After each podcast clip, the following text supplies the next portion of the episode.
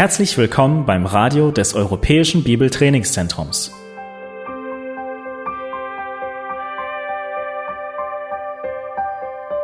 Unser Anliegen ist, dass der folgende Vortrag Sie zum Dienst für unseren Herrn Jesus Christus ermutigt.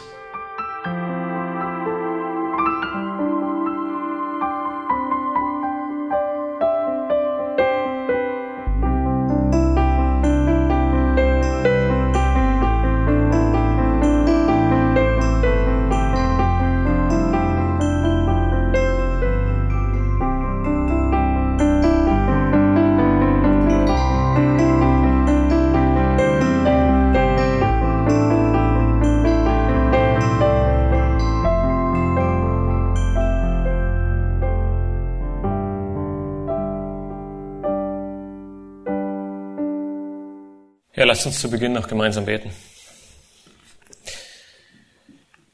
Himmlischer Vater, wir möchten dir einmal mehr dafür danken, wenn wir hier auf dieser Bühne sehen, was wir alles von dir empfangen, Herr. Nicht nur für unsere leiblichen Dinge, Herr, zu unserer leiblichen Versorgung, sondern besonders auch für unsere geistlichen, Herr. So danken wir dir, dass wir auch heute Morgen im Gemeindeseminar hören durften, Herr, dass deine Schrift klar ist, dass du deutlich zu uns sprichst, dass es verständlich ist, dass wir wissen, was du uns sagst. Und so möchten wir dich besonders heute darum bitten, Herr, dass du uns Weisheit gibst, dein Wort zu verstehen, damit wir es in unserem Leben annehmen und anwenden, Herr, um dir ähnlicher zu werden.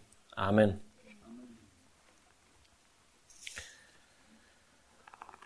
Vor einiger Zeit wollte ein Kinderstundenmitarbeiter seinen Kindern an einem Sonntag erklären, was man tun muss, um in den Himmel zu kommen. Um ihm das zu verdeutlichen, stellte er einige Fragen, um sie herauszufordern. Und er, er fing damit an und sagte, nun, wenn ich alles verkaufe, wenn ich mein Haus verkaufe, mein Auto und alles, was ich habe, wenn ich einen Flohmarkt veranstalte und alles hergebe, was ich besitze und es verkaufe und mein ganzes Geld der Gemeinde gebe, komme ich dann in den Himmel? Und die Kinder sagten einstimmig Nein. Dann sagte er, okay, wenn ich noch täglich die Gemeinde putze, wenn ich alles, wenn ich den Rasen mähe und versuche, alles auf Vordermann zu behalten und alles gut und schön zu machen, dass die Gemeinde immer in einem Top-Zustand ist, komme ich dann in den Himmel? Und die Kinder sagten wieder einstimmig, nein. Und dann stellt er seine letzte Frage und fragte, okay, wenn ich dann noch nett zu allen Tieren bin und wenn ich euch Kindern immer Süßigkeiten gebe und wenn ich meine Frau liebe und stets um mich stets um sie sorge, komme ich dann in den Himmel? Und die Kinder schrien schon, nein! Und dann sagte der Lehrer, okay, wie komme ich dann in den Himmel? Und langsam stand ein kleiner Junge in der letzten Reihe auf und sagte, du musst tot sein. Nun, welche Garantie haben wir, eines Tages tatsächlich im Himmel zu sein? Müssen wir auf unseren Tod warten, um zu wissen, dass wir eines Tages im Himmel sein dürfen oder nicht? Woher nimmst du die Sicherheit, wenn du heute hier sitzt? Oder gibt es diese Sicherheit überhaupt? Die Bibel lehrt, dass jeder Mensch, der Sündenvergebung durch Jesus Christus empfangen hat, errettet ist und Kind Gottes genannt wird. Durch diese Tat von Christus am Kreuz auf Golgatha haben wir den Zutritt zur ewigen Herrlichkeit erlangt. Kannst du das mit völliger Gewissheit sagen? Oder müssen wir sagen, wir müssen zuerst tot sein, um es zu wissen? Kannst du mit völliger Überzeugung rufen, ich bin errettet und komme was wolle. Eines Tages werde ich in das ewige Reich eingehen und nichts und niemand wird mich aus der Hand des Vaters reißen? Wir haben vor einigen Wochen im zweiten Brief des Apostel Petrus gesehen, wie er seine Empfänger dazu aufrief, ihren Glauben im Leben sichtbar werden zu lassen. Gott hat dir alles geschenkt, was du zu einem heiligen Wandel in Gottes Furcht brauchst. Aufgrund dieser Segnungen und Verheißungen ruft Petrus nun dazu auf, allen Eifer, allen Fleiß daran zu setzen, um im Glauben, in der Erkenntnis, der Selbstbeherrschung, dem Ausharren und der Liebe zu wachsen. Wozu? Nun nicht nur deshalb, damit wir Früchte in unserem Leben bringen oder Christus ähnlicher werden, sondern damit wir unserem Vater im Himmel alle Ehre geben, Dies ist unser Endziel, unsere Bestimmung. Deshalb, warum wir hier sind, damit wir Gott in allem unser, ihm die Ehre geben und unser Leben zu seiner Ehre ausrichten. Heute werden wir uns ansehen, dass dieser Wachstum im Glauben noch weitere Dinge mit sich bringt. Öffnet mit mir gemeinsam eure Bibeln und schlagt mit mir den zweiten Petrusbrief auf. Wir werden uns heute die Verse 10 bis 15 ansehen, aber ich möchte euch bitten, dass wir schon gemeinsam bei Vers 3 beginnen und nochmal von Vers 3 bis 15 den zweiten Petrusbrief lesen. Petrus er schreibt, dass eine göttliche Kraft uns alles geschenkt hat, was zum Leben und zum Wandel in Gottesfurcht dient, durch die Erkenntnis dessen, der uns berufen hat, durch seine Herrlichkeit und Tugend, durch welche er uns die überaus großen und kostbaren Verheißungen gegeben hat, damit ihr durch dieselben göttlicher Natur teilhaftig werdet, nachdem ihr dem Verderben entflohen seid, das durch die Begierde in der Welt herrscht.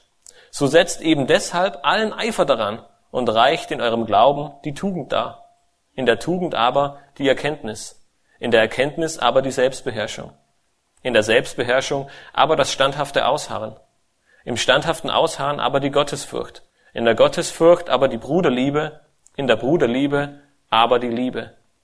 Denn wenn diese Dinge bei euch vorhanden sind und zunehmen, so lassen sie euch nicht träge noch unfruchtbar sein für die Erkenntnis unseres Herrn Jesus Christus.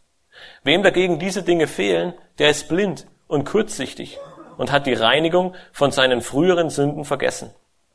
Darum, Brüder, seid umso eifriger bestrebt, eure Berufung und Auserwählung festzumachen. Denn wenn ihr diese Dinge tut, werdet ihr niemals zu Fall kommen. Denn auf diese Weise wird euch der Eingang in das ewige Reich unseres Herrn und Retters Jesus Christus reichlich gewährt werden. Darum will ich es nicht versäumen, euch stets an diese Dinge zu erinnern obwohl ihr sie kennt und in der bei euch vorhandenen Wahrheit fest gegründet seid. Ich halte es aber für richtig, solange ich in diesem Leibeszelt bin, euch aufzuwecken, indem ich euch erinnere, da ich weiß, dass ich mein Zelt bald ablegen werde, so wie es mir auch unser Herr Jesus Christus eröffnet hat. Ich will aber dafür Sorge tragen, dass ihr euch auch nach meinem Abschied jederzeit diese Dinge in Erinnerung rufen könnt. Petrus, er beginnt nun ab Vers 10 mit seiner Schlussfolgerung von dem zuvor Gesagten und macht deutlich, dass dein Wachstum im Glauben zur Sicherheit führen wird. Er beginnt in Vers 10 mit einem Darum und fordert seine Zuhörer auf, das auch danach zu handeln. Nach der Warnung in Vers 9, wo er sagte, wem dagegen diese Dinge fehlen, der ist blind und kurzsichtig, ähm, und, der, und der damit verbundenen Gefahr eines fruchtleeren und trägen Lebens macht er nochmals, wie in, wie in Vers 8 deutlich, dass ein fruchtbares Leben im Wachstum Konsequenzen haben wird. Er beginnt in Vers 10, indem er zu seinen Brüdern spricht. Somit sehen wir, dass er jene wieder anspricht, die er bereits in Vers 8 gemeint hat. Jene, die nicht fruchtleer bleiben, sondern die im Glauben wachsen wollen. Und diese spricht er nun in Vers 10 wieder an, indem er sagt, Brüder, Jene Brüder, die im Glauben und der Erkenntnis wachsen möchten. Nachdem Petrus bereits in Vers 5 die Notwendigkeit von Fleiß angesprochen hat, setzt er diesen Aufruf in Vers 10 fort. Seid umso eifriger bestrebt, befleißigt euch, nun die folgenden Dinge zu tun. Ein Bestreben ist etwas Fortwährendes, etwas Kontinuierliches. Petrus ruft dazu auf, es zu einer täglichen Routine zu machen und nicht darin nachzulassen. Wir sollen am besten sofort damit beginnen und nicht zögern. Doch was ist Petrus so wichtig, dass wir eifrig und bestrebt handeln sollen? Wir sollen unsere Berufung und Auserwählung festmachen, sagt er in Vers 10. Was meint Petrus damit? Wie sollen wir etwas festmachen, was eigentlich von Gott ausgeht? Beide Werke, sowohl Berufung als auch Auserwählung, sind Gottes Akt und Teil seines Errettungsplanes für uns verlorene Menschen. Der Mensch, hat sich durch den Sündenfall von Gott losgesagt. Er hat versucht, sich seiner Verantwortung von Gott zu entziehen und sich bewusst gegen den Willen Gottes entschieden. Es gab nur ein einziges Gebot im Garten Eden und der Mensch hat sich bewusst diesem Willen Gottes widersetzt. Diese Sünde im Sündenfall in 1. Mose 3 hat einen ewigen Riss zwischen Gott und den Menschen verursacht. Gott ist heilig und vollkommen sündlos. Er kann Sünde nicht dulden. Er kann Gemeinschaft mit der Sünde nicht dulden. Und somit wurde der Mensch von Gott getrennt. Der Mensch wiederum ist durch die Sünde von Gott losgelöst und vollkommen verdorben. Römer 3 bringt es auf den Punkt, wenn Paulus in Römer 3, Vers 11 und 12 schreibt, dass niemand nach Gott sucht und keiner gerecht ist, auch nicht einer. Ohne Gottes aktives Eingreifen in unser Leben haben wir somit keine Hoffnung. Der Mensch, er ist geistlich tot. Und wenn Gott nicht eingreift, bleibt er dies und marschiert direkt ins Verderben. Die göttliche Berufung, von der Petrus hier nun spricht, ist somit Gottes wirksames Handeln in seiner Errettung. Paulus, er schreibt an die Geschwister in Korinth in seinem ersten Brief in Kapitel 1, Vers 9 folgendes. Paulus sagt dort, Gott ist treu, durch den ihr berufen seid zur Gemeinschaft mit seinem Sohn Jesus Christus, unserem Herrn. All jene, die durch Gottes Willen erwählt wurden, sind berufen. Wenige ähm, in Kapitel 8, Vers 30 im Römerbrief stellt Paulus dies nochmal klar, indem er schreibt, die aber vorherbestimmt, die er aber vorherbestimmt hat, die hat er auch berufen. Die er aber berufen hat, die hat er auch gerechtfertigt. Die er aber gerechtfertigt hat, die hat er auch verherrlicht. Somit ist die Erwählung Gottes sein souveräner Akt in der Errettung. In Epheser 1 wird uns der ganze Ratschluss Gottes in der Errettung aufgezeigt und alles beginnt mit der Erwählung des Vaters vor Grundlegung der Welt. In Epheser 1, Vers 3 bis 4 lesen wir, Gepriesen sei der Gott und Vater unseres Herrn Jesus Christus, der uns gesegnet hat mit jedem geistlichen Segen in den himmlischen Regionen in Christus, wie er uns in ihm auserwählt hat vor Grundlegung der Welt, damit wir heilig und tadellos vor ihm sein in Liebe. Gottes Werk der Erwählung ist seine Auswahl einiger Sünder, um sie reinzuwaschen durch das Blut Christi. Epheser 1 macht es deutlich, wir sind auserwählt in ihm, in Christus. Doch wie sollen wir nun seine Handlung festmachen? Wie sollen wir unsere Berufung und Erwählung festmachen, wenn sie doch eigentlich von Gott kommt? Können wir überhaupt etwas dazu beitragen? Nun, die Schrift gibt uns ein sehr deutliches Ja hierzu. So sehr Gott derjenige ist, der uns erwählt und beruft, und so sehr wir unfähig sind, ihm zu folgen, wenn er nicht in unser Leben eingreift, so sehr ruft uns die Schrift zu unserer Verantwortung auf. Wir sind aufgefordert, unser Leben treu zu leben. Wir sind aufgefordert, Christus nachzufolgen. Wir sind aufgerufen, im Glauben zu wachsen und diesen in unserem Leben durch Werke sichtbar werden zu lassen. Wie können wir dies schaffen? Petrus hat es in Vers 3 und Vers 4 deutlich gemacht. Gottes Kraft ist es in uns, die er uns geschenkt hat. Also was meint Petrus nun, wenn er davon spricht, unsere Berufung und Erwählung festzumachen? Es ist kein Festmachen in dem Sinne, dass wir unsere Unterschrift unter Gottes Handeln setzen müssen. Wir müssen nicht Gottes Berufung und Auserwählung festigen oder beglaubigen oder von unserer Seite festmachen. Dieses Festmachen, es dient vielmehr uns selbst. Wir sollen dieses Werk Gottes für uns selbst festmachen.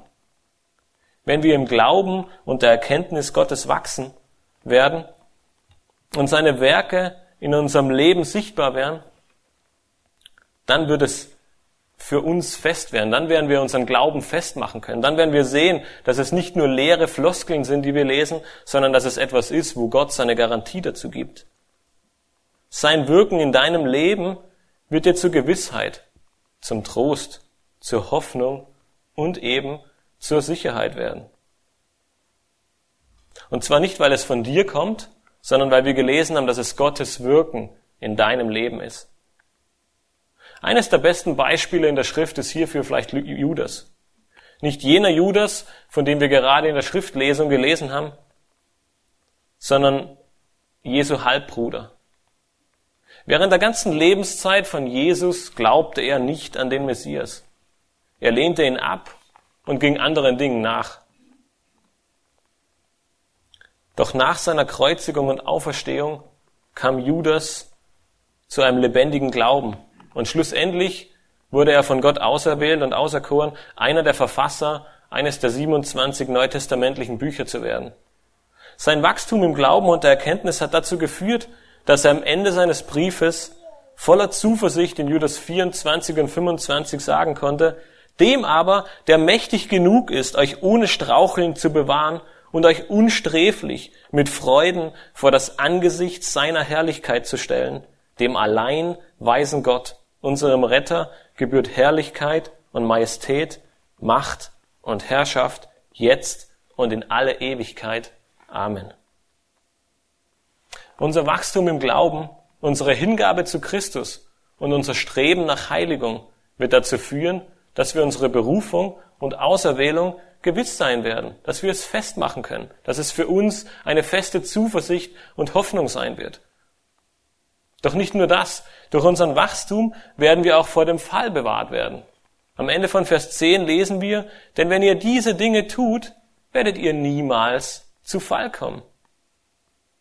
Das bedeutet nicht, dass unser Leben stets auf geraden Bahnen verlaufen wird, dass wir niemals Schwierigkeiten haben werden, dass alles einfach ist.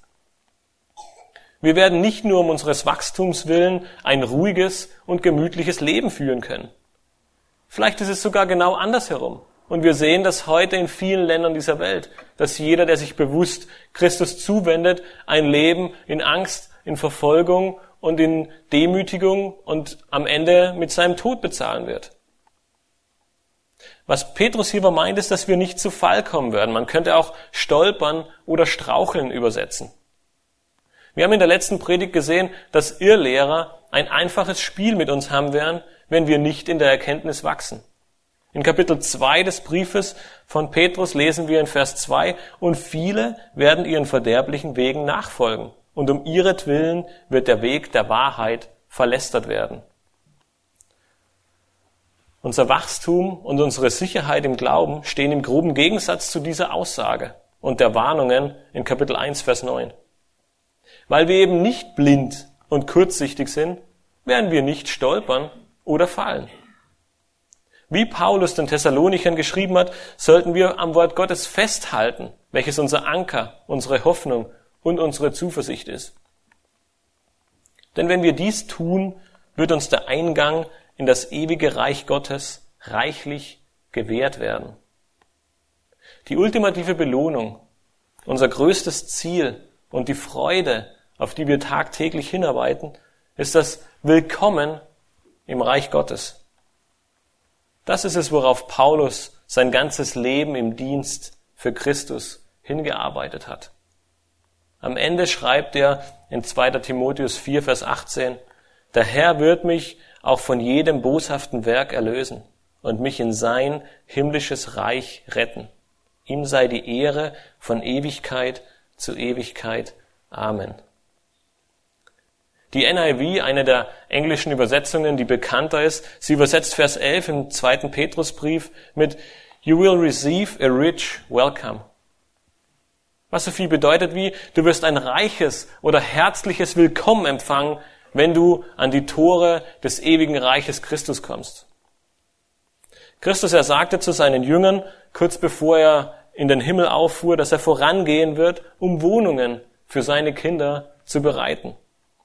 Am Ende der Tage, wenn wir unseren Kampf gekämpft haben und am Eingang des Reiches Gottes stehen, wird es ein Willkommen zu Hause geben. Wir sind am Ziel angekommen. Durch Gottes Wirken in uns haben wir hoffentlich alles gegeben, um zu wachsen und unserem Vater die Ehre zu geben. Am Ende wird uns der Eingang ins Reich Gottes reichlich gewährt werden. Dieser Moment wird keine Flucht sein, sondern wir dürfen triumphierend ins Reich Gottes eintreten. Nicht weil wir der große Triumphator in unserem Leben waren, sondern weil Christus das in uns begonnene Werk nun vollendet hat und er uns mit einem herzlich willkommen, wenn wir es einfach ausdrücken, empfangen wird. Und deshalb rief Paulus den Korinthern in 2. Korinther 9, Vers 15 zu, Gott aber sei Dank für seine unaussprechliche Gabe. Nun, Christian hat es vorher erwähnt, dass wir heute in besonderer Weise Gott danken für die materiellen Dinge, die er uns tagtäglich schenkt und die er uns das ganze letzte Jahr über geschenkt hat. Und es ist toll zu sehen, wie viele verschiedene Früchte und Gemüse und Brote äh, wir hier liegen haben dürfen, um das Gott uns alles geschenkt hat. Und es ist, es sollte uns tagtäglich mit Dank erfüllen, dass wir dies bekommen. Weil es ist nicht selbstverständlich, dass wir Brot und Gemüse und Obst in Überfluss haben und dass wir in jeden Supermarkt gehen können und reichlich davon haben. Aber ebenso sehen wir hier, wie sehr wir Gott für unsere geistlichen Dinge danken sollten. Wie sehr wir Gott dafür danken sollten, dass er in unser Leben eingetreten ist. Dem Herrn sei Dank, denn ohne ihn gäbe es keine Sündenvergebung. Somit gäbe es ohne ihn keine Errettung. Und somit gäbe es ohne ihn auch kein ewiges Reich unter seiner souveränen und gnädigen Herrschaft. Dieses ewige Reich ist es, welches Petrus auch in Kapitel 3, Vers 13 vor Augen hat, wenn er schreibt, wir erwarten aber nach seiner Verheißung neue Himmel und eine neue Erde, in denen Gerechtigkeit wohnt. Ein ewiges Reich, in dem Gerechtigkeit wohnt und Christus selbst regiert. Hier findet sich ganz nebenbei ein weiterer Beweis beziehungsweise eine weitere Tatsache, dass Jesus Gottes Sohn ist und somit Gott selbst. Ihm ist laut Matthäus 28 die Macht gegeben im Himmel und auf Erden. Und er ist der, der im ewigen Reich regiert. Er ist unser Herr und Retter. Hoffst du eines Tages durch diesen Eingang einzutreten? Oder bist du dir sicher? Gottes Auserwählung und Berufung sind fest und sicher. Es ist eine Tatsache, die uns die Schrift lehrt. Wenn dies in deinem Leben nicht gewiss ist, dann lerne Gott besser kennen. Studiere sein Wort. Wachse in der Erkenntnis. Das ist es, wozu uns Petrus in Vers 5 aufruft und den folgenden. Es sind keine Träume, Visionen, Offenbarungen oder gar dein Gefühl, das dir die Sicherheit in deiner Errettung geben kann oder soll, sondern es sind Gottes Verheißungen in seinem heiligen Wort. Durch sein Wort werden jene Zusicherungen fest in deinem Herzen sein und du darfst voller Zuversicht sagen, dass du eines Tages mit einem herzlichen Willkommen den Eingang des ewigen Reiches beschreiten kannst. Und das ist der gravierende Unterschied zwischen Sicherheit und Gewissheit in deiner Errettung oder in deinem Heil. Während die Gewissheit von dir kommt, oder man könnte sagen, von dir abhängig ist, durch deine Gedanken, durch deine Gefühle, durch deine Empfindungen, durch deine Prägung oder durch deine Lehre, so kommt die Sicherheit ausschließlich von Gott und seinem Wort. Sünde in deinem Leben lässt dich an deiner Errettung zweifeln und deine Gewissheit wankt. Und das ist auch gut so. Es sollte so sein, dass wir aufgeweckt werden und wachgerüttelt werden. Doch warum können wir uns dann sicher sein? Weil deine Errettung nicht an dir hängt, sondern an Gott. Er ist es, der uns mit fester Zuversicht sagt, niemand kann dich aus der Hand des Vaters reißen. Er gibt dir Sicherheit in seinem Wort und dieses Wort wird in dir wachsen und zu einer festen Burg werden. Deshalb sollst du allen Eifer daran setzen, hin zu Christus zu wachsen und all jene Aspekte, die Petrus ab Vers 5 aufführt, in deinem Leben sichtbar werden zu lassen. Damit du Sicherheit durch sein Wort, Sicherheit durch deinen Wandel, der aus Christus kommt, erlangst und mit Sicherheit sagen kannst, eines Tages, wenn ich diesen Kampf gekämpft habe, werde ich mit einem herzlich willkommen am Eingang zum ewigen Reich empfangen werden, weil ich dann zu Hause bin. Petrus wusste, dass wir es nötig haben, immer wieder daran erinnert zu werden. Deshalb legt er so großen Wert darauf, diese Wahrheiten fest in den Gläubigen zu gründen. Petrus beginnt in Vers 12 abermals mit einem Darum. Eben deshalb, weil er es nicht versäumen und uns stets an diese Dinge erinnern will. Auch hier ist es wieder ein kontinuierlicher und andauernder Vorgang. Er hört nicht auf damit, uns ständig daran zu erinnern, uns ständig seine Empfänger daran zu erinnern. Er wird nicht müde darin und gibt alles, um diesen Dienst zu tun. Wenn ihr euch die Verse 12 bis 15 anseht, dann wird in diesen wenigen Versen das Wort Erinnern oder Erinnerung dreimal wiederholt. Sein Ziel ist es, diese Wahrheiten in den Gläubigen einzuhämmern und immer wieder vor Augen zu führen. Petrus er nutzt jene vier Verse als Einschub der Wiederholung und Erinnerung. Wenn ihr einen Schritt zurücktretet und euch das ganze erste Kapitel anseht, dann seht ihr in den Versen 1 bis 11 die Arbeit und das Werk Gottes im Gläubigen. Alles dreht sich um uns, um die Gläubigen und wie Gott durch sein Wort und mit seinem Wort und mit seinem Geist in dem Gläubigen wirkt. Die Verse 16 bis 21 stellen die einmalige Stellung von Gottes Wort dar. Ab Vers 16 zeigt Petrus auf einmalige Art und Weise auf, dass es nicht ein von Menschen geschriebenes Wort ist, dass es nicht irgendetwas ist, mit dem wir es zu tun haben, sondern dass es Gottes Wort ist, was vom Heiligen Geist getrieben und eingegeben ist.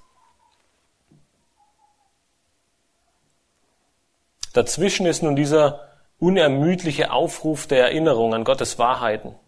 Petrus ernutzt die Verse 12 bis 15, um immer wieder darauf hinzuweisen, wie notwendig wir es haben, daran erinnert zu werden.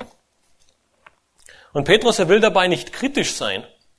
Er glaubt auch nicht, dass jene Empfänger bereits im Fallen oder Straucheln sind.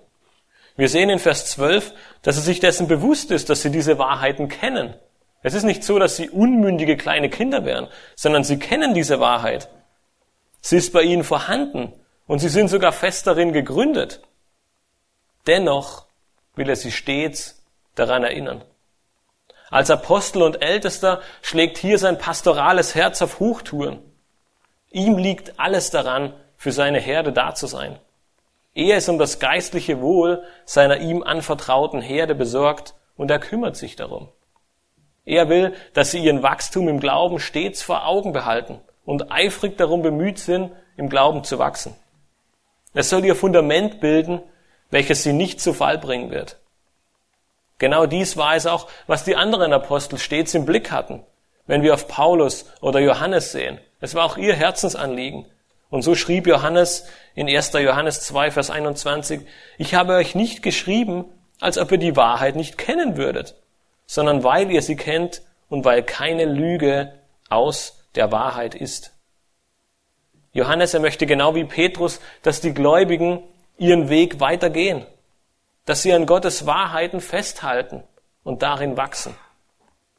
Es ist Gottes Werk in uns, sein Wort, welches uns Ausrichtung gibt.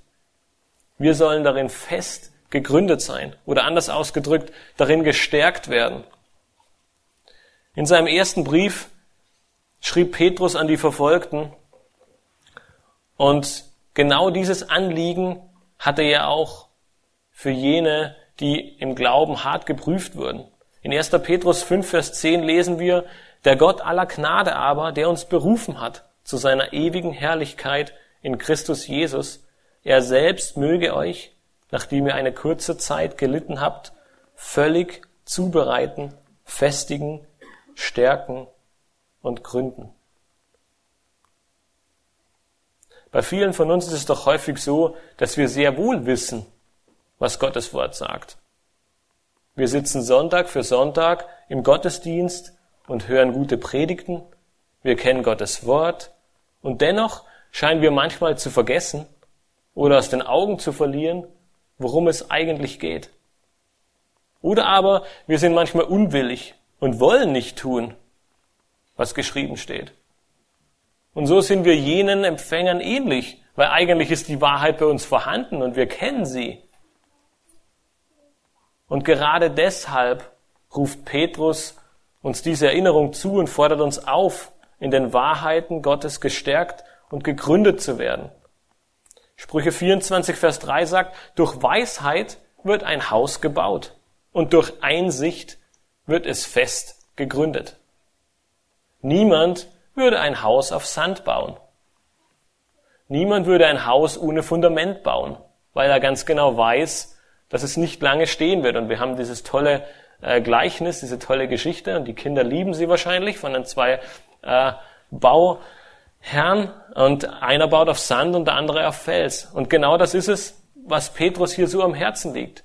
Unser Fundament muss Gottes Wahrheit sein. Unser Fundament muss Gottes Wort sein, auf dem wir fest gegründet sind. Wenn wir auf einem festen Fundament stehen, werden wir nicht wanken und unsicher sein. Und so hält Petrus es für wichtig, diese Erinnerungen auszusprechen, damit wir gegen jedes sündige Verhalten ankämpfen und ihm trotzen.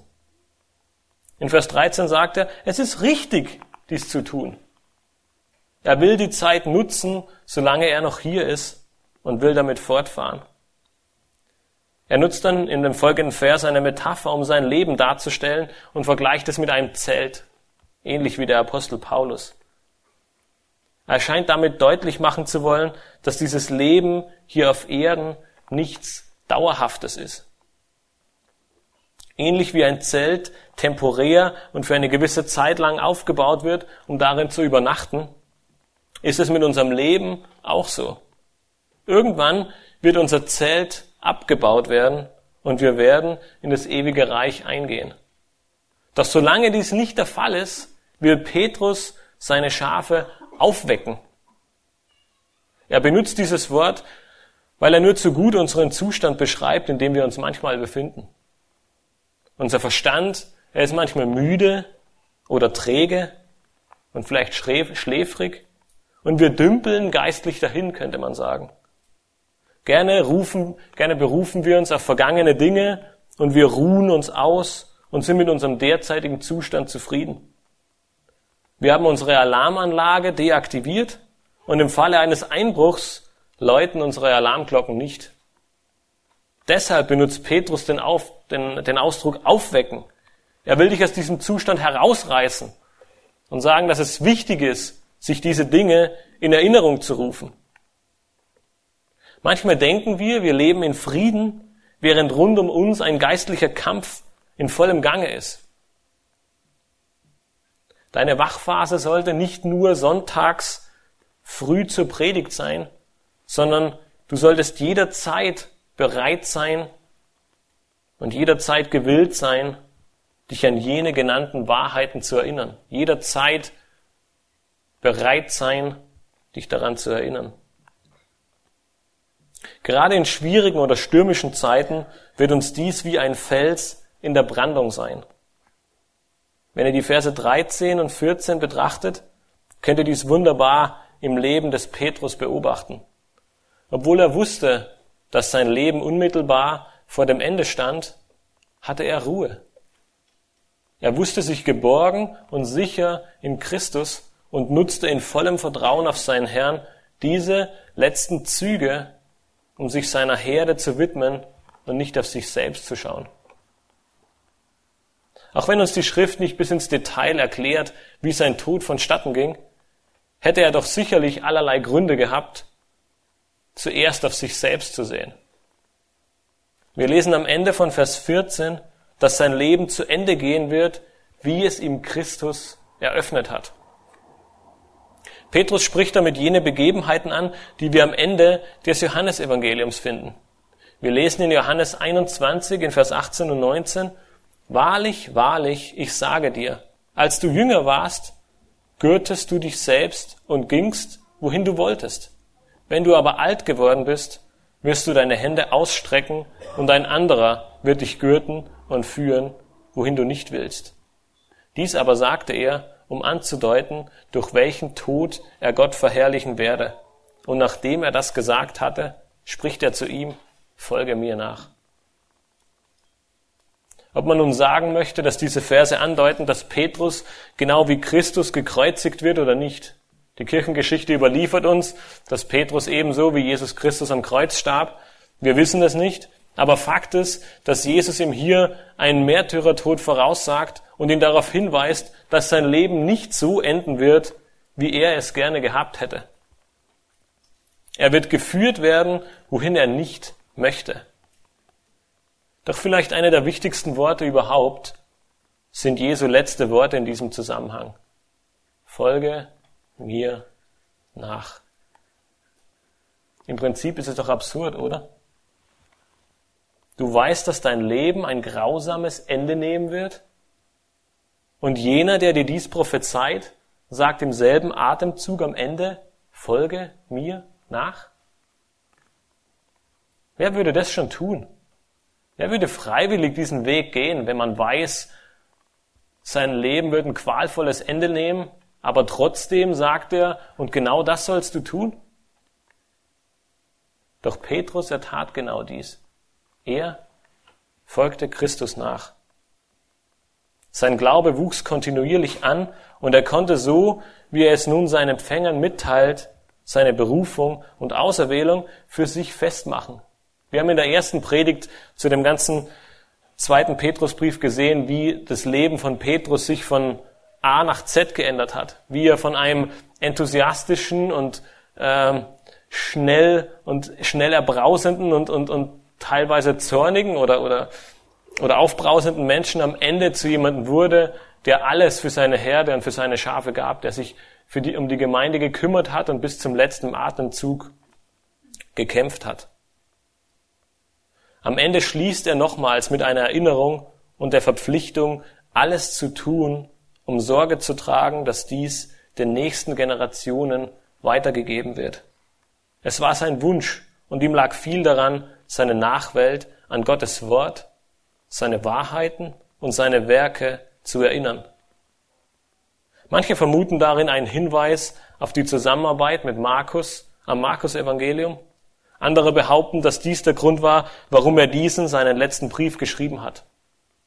Doch egal, welche von beiden Möglichkeiten wir äh, heranziehen, Petrus wollte seine Schafe erinnern und die nächste Generation nicht im Unklaren lassen. Nun, wenn du denkst, das kennst du alles und du bist ohnehin gegründet in dieser Wahrheit und stehst fest, dann lass dir sagen, dass Petrus dennoch auch zu dir spricht, weil er weiß, dass wir eine Erinnerung und eine Ausrichtung und eine, eine, einen klaren Fokus auf das, was im Leben wichtig ist, jederzeit brauchen. Obwohl die Empfänger damals auch wussten, worum es geht und fest in dieser Wahrheit gegründet waren, gab er sich alle Mühe und er hat keine Mühe gescheut, um es ihnen wieder und wieder zu sagen. Manchmal befinden wir uns auch auf dem Holzweg, ohne es wirklich zu wissen oder zu sehen. Und wenn du Gottes Wahrheiten aus dem Blick verloren hast und nicht sagen kannst, dass deine Berufung und Auserwählung wirklich fest ist, dann lass dich mit diesen Worten von Petrus aufwecken. Strebe eifrig danach, in den Tugenden und der Erkenntnis zu wachsen, denn dann wird dein Glaube fest und deine Errettung sicher werden. Petrus trug Sorge dafür, dass diese Erinnerungen weitergegeben werden. Und wir sind heute in der glücklichen Situation, fast 2000 Jahre später, Wort für Wort diese Erinnerung in unseren Händen halten zu dürfen. Und genau diese Erinnerung ist heute genauso aktuell wie vor 2000 Jahren, als Petrus diesen Brief an jene Empfänger schrieb. Lass dich aufwecken und sei dir gewiss, dass ein Leben und ein Wandel in Gottesfurcht und ein Glaube, der durch Werke in unserem Leben sichtbar wird, dazu führen wird, dass deine Berufung und Erwählung fest wird und du voller Zuversicht sagen kannst, dass du eines Tages mit einem herzlichen Willkommen in das ewige Reich eingehen wirst. Unsere Sicherheit in der Frage der Rettung und unsere damit verbundene Standhaftigkeit ist keine Frage von Gefühlen. Wir hatten das vorher schon gesagt. Und Petrus erinnert uns daran, dass unser Glaubenswachstum der Indikator für unser Leben sein wird. Unser Wachstum im Glauben wird unser Pulsschlag des christlichen Lebens sein. Und somit wirst du wissen, ob du ein Kind Gottes bist und Sicherheit darin haben kannst, wenn du dein geistliches Leben betrachtest. Eden Tozer, einige von Ihnen kennen ihn sicher, er hat viele, viele gute Bücher geschrieben, und er sagte einmal, ein ehrlicher Mensch mit einer offenen Bibel, einem Schreibblock und einem Stift in seiner Hand kann sich sicher sein, schnell herauszufinden, was bei ihm falsch läuft.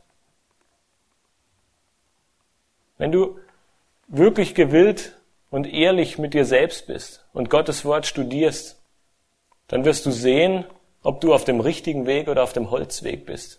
Und du wirst sehen, dass wenn du allen Eifer daran legst, Gott treu nachzufolgen, weil er dir alles geschenkt hat, dann wird auch deine Berufung und deine Auserwählung fest werden.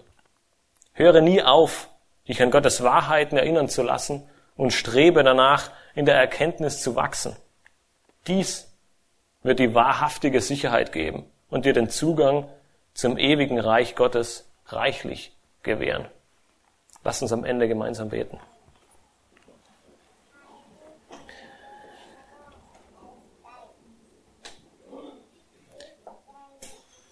Himmlischer Vater, wir danken dir, dass wir dein Wort heute in Händen halten dürfen, Herr. Und wir danken dir, dass du in deiner Gnade und Barmherzigkeit dein Wort bewahrt hast, Herr. Dass wir heute, fast 2000 Jahre nachdem Petrus diese Worte zu Papier gebracht hat, dass wir heute hier stehen dürfen und sitzen dürfen und genau jene Worte in unseren Händen halten dürfen. Dass wir genau jene notwendigen Erinnerungen, Herr, die Petrus uns hier gibt, vor Augen halten dürfen, damit wir gewiss sein können, dass dein Wort wahr ist und damit wir gewiss sein können, dass du uns die Verheißungen und die Sicherheit gibst, Herr. Dass wir nichts tun können, das dazu beiträgt, diese Sicherheit in der Errettung festzumachen, sondern dass du es bist, der uns in deinem Wort diese Sicherheit gibt. Und deswegen ist es so eine große Zuversicht und Verheißung, Herr, dass wenn wir dein Wort lesen, wenn wir nach deinem Wort handeln, wenn wir unser Leben auf dich ausrichten und wenn wir dir treu nachfolgen, Herr, dass wir mehr und mehr in der Erkenntnis wachsen werden, dass wir dich mehr und mehr kennenlernen, dass wir mehr und mehr dein Wort kennenlernen, dass du größer und größer wirst in unserem Leben und wir erkennen, dass du ein Gott bist, der noch viel größer ist, als wir uns jemals vorgestellt haben und dass das in unserem Leben zu der Sicherheit führen wird, die wirklich von dir kommt, dass wir nicht auf unsere Gefühle, auf unsere Erfahrungen, oder auf das vertrauen müssen, was wir sehen, sondern dass du derjenige bist, der uns Sicherheit gibt, der uns bewahrt und der uns bis zum Ende hindurchträgt, damit wir am Ende vom Eingang deines ewigen Reiches stehen dürfen, Herr, und wie du sagst, damit uns dieser Eingang reichlich gewährt wird und wir in eine Ewigkeit mit dir gehen dürfen, Herr, in einem Reich, das du in Gerechtigkeit und Recht regierst und souverän herrscht und wir eine Ewigkeit in Anbetung und Freude und Gnade mit dir verbringen dürfen, Herr. Amen.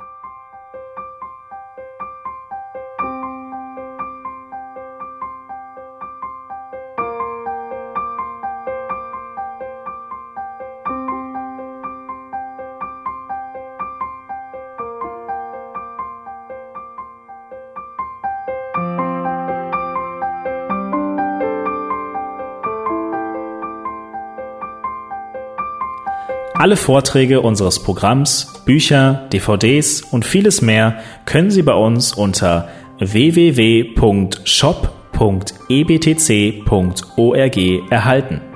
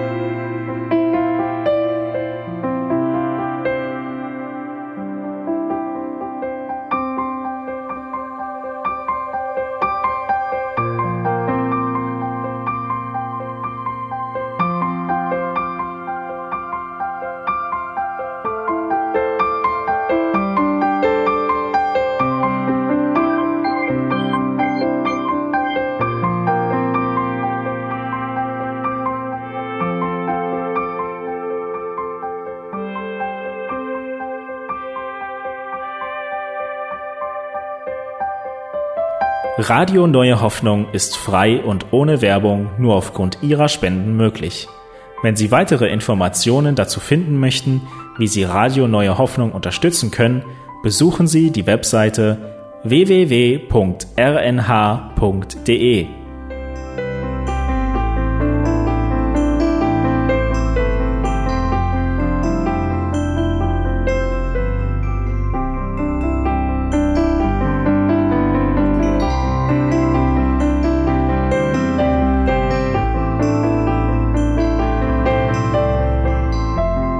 Sendezeiten des EBTCs sind Montag, Mittwoch, Freitag und Samstag jeweils von 10 bis 11 Uhr.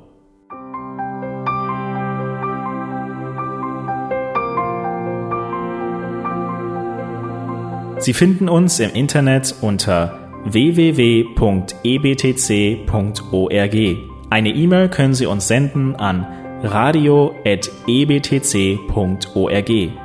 Telefonisch erreichen Sie uns unter 0049 3060 988 610.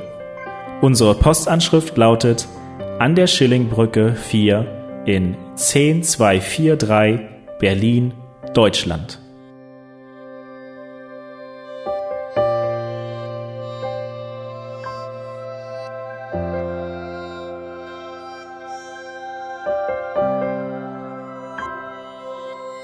Auf Wiederhören und bis zum nächsten Mal beim EBTC Radio.